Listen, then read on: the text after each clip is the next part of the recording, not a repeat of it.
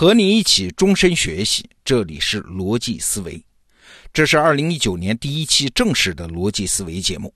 开年第一周啊，我们来聊点高大上的话题。这知识它是怎么来的？我们既然作为知识服务商，那这个问题当然是平时要考虑的啊。我们这里说的知识啊，不是今天菜场鸡蛋多少钱一斤啊这种随时可以变的知识。也不是你怎么游泳啊，怎么包饺子这种只有每个人自己才能掌握的知识，也就是所谓的默会知识。我们今天讲的知识啊，是那种对人类通用的，可以描述出来转告别人的知识。那你知道了，在现代世界，这种知识的供应者当然就是科学啊。所以，围绕知识是怎么来的这个课题呢，就诞生了一个学科，叫科学哲学。这周的节目啊，就是我自己学习科学哲学的一个粗线条的学习心得汇报给您。这科学知识是从哪儿来的呢？这个问题今天看起来有点莫名其妙啊，当然是科学家生产出来的呀。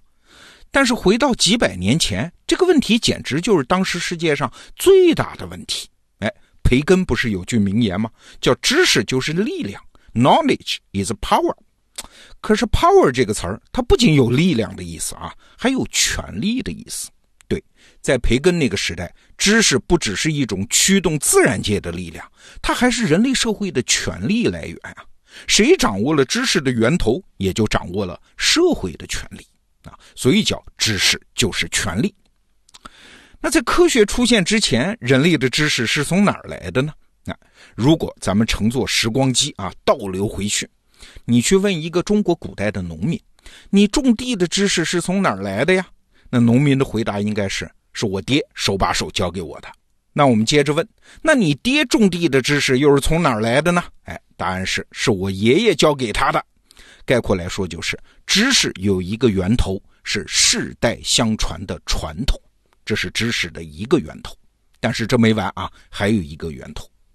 如果你去问古代欧洲某个修道院里面的修士，你天天捧着念的书本里的知识是哪儿来的呢？修士的回答应该是来自圣经。那圣经又是从哪儿来的呢？哎，是上帝赐给我们的。概括来说，就是知识来自于神的启示。你看，传统和神的启示，这是前科学时代的两大知识来源。而且还有一点啊，古代的人是想不出知识还能有其他什么来源的。说到这儿，我们就能知道有一个人的伟大了，谁呀？就是我们从小就知道的伽利略。伽利略的伟大不是他那些具体的实验成果，而是他开创了一种方法。当时的人呢是这么看伽利略的：哎，你是一个渺小的个人呢。你天天举着你自己造的那个望远镜，你往天上看，你看，你看着看着，你居然就胆敢宣称你得到了新知识啊！更可怕的是，你这个新知识居然还违背了圣经和伟大的亚里士多德的教诲，哎，你也太狂妄了吧！至于伽利略后来的遭遇，我们都知道了。面对罗马教廷的巨大压力，他痛苦地放弃了他的一些学说。但是啊，我们刚才讲啊，伽利略的伟大不在于他提出了什么具体的科学成就，而是他开创了新的知识来源。什么呀？就是实验和观测。亚里士多德和我谁说了对？圣经说了不算的，多年的传说也不算的。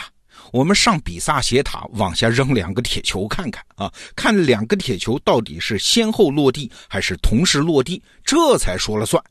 所谓耳听为虚，眼见为实，是骡子是马，咱们拉出来溜溜。那通过实验和观测来获得新知识，这个观念我们今天看起来是稀松平常，但是在伽利略那个时代，那是颠覆性的。科学就是通过这种石破天惊的观念巨变而产生的。从那以后，在传统和启示之外，人类又多了一个知识来源，就是实验和观测，在此之前没有的啊。当然了，人类各个文明的语言当中都有类似于咱们中国人说的“耳听为虚，眼见为实，是骡子是马，拉出来溜溜”这种俗语。那可见，凭证据说话那不是全新的观念。伽利略开创的这个科学传统，它的特殊性在于，它是把这种思维和论证方式正规化、系统化。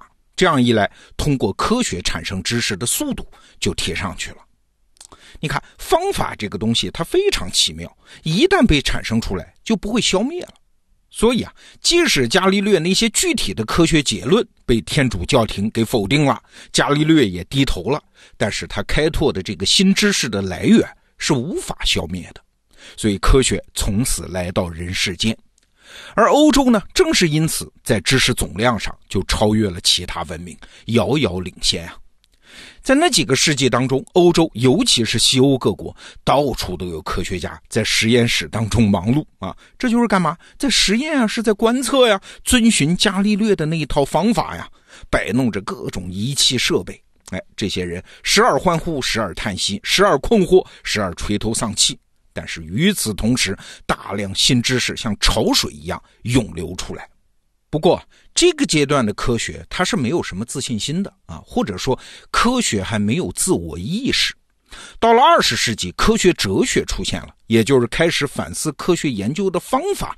这种哲学出现了，科学才有自我意识。哎，他们想说清楚，和宗教啊、传统啊、情感呀这些东西相比，科学它到底有什么区别啊？所谓自我意识嘛，就是要找到自己和别人不同的地方，发现自己的独特性。在这方面，二十世纪初的那个叫逻辑实证主义成就就很大。逻辑实证主义是一个非常复杂的认识论传统啊，我们就说它最主干的那个。逻辑实证主义呢，是抓住科学研究的核心环节啊，说白了就是有一份证据说一分话。那科学理论呢，是来自于人类的真实的经验，也就是观测和实验。同时呢，观测实验得到的证据也必须以严谨的逻辑组织起来，这就是所谓的逻辑加上实证啊。逻辑实证主义的名字也就是由此而来。当然了，这些话在我们今天的人听起来一点也不惊艳，当然也一点毛病都没有。可靠的知识不就是这么来的吗？还真不是啊，这只是科学知识和其他知识的边界，并不意味着所有的知识都是这么来的。即使是在现代社会，人类的大量知识还是来自于其他源头，不只是科学啊，什么传统啊、洞察呀，还有传闻呐、权威啊等等。至少作为个人来说，更是如此。我们不可能做到像逻辑实证主义主张的那样，有一份证据才说一份话的。比如说。我相信中国历史上有一个朝代叫唐朝，这是怎么来的？这个知识，它是我听来的呀，我没有一丝一毫的亲身考察的证据啊，但是我还是相信有个唐朝。好了，我们回到主题，逻辑实证主义还是把什么是科学知识画出了一个边界啊，直到今天，大多数人对科学的理解还是建立在这个基础上，这是个了不起的进步。但是你想过没有？这其中其实有非常严重的漏洞。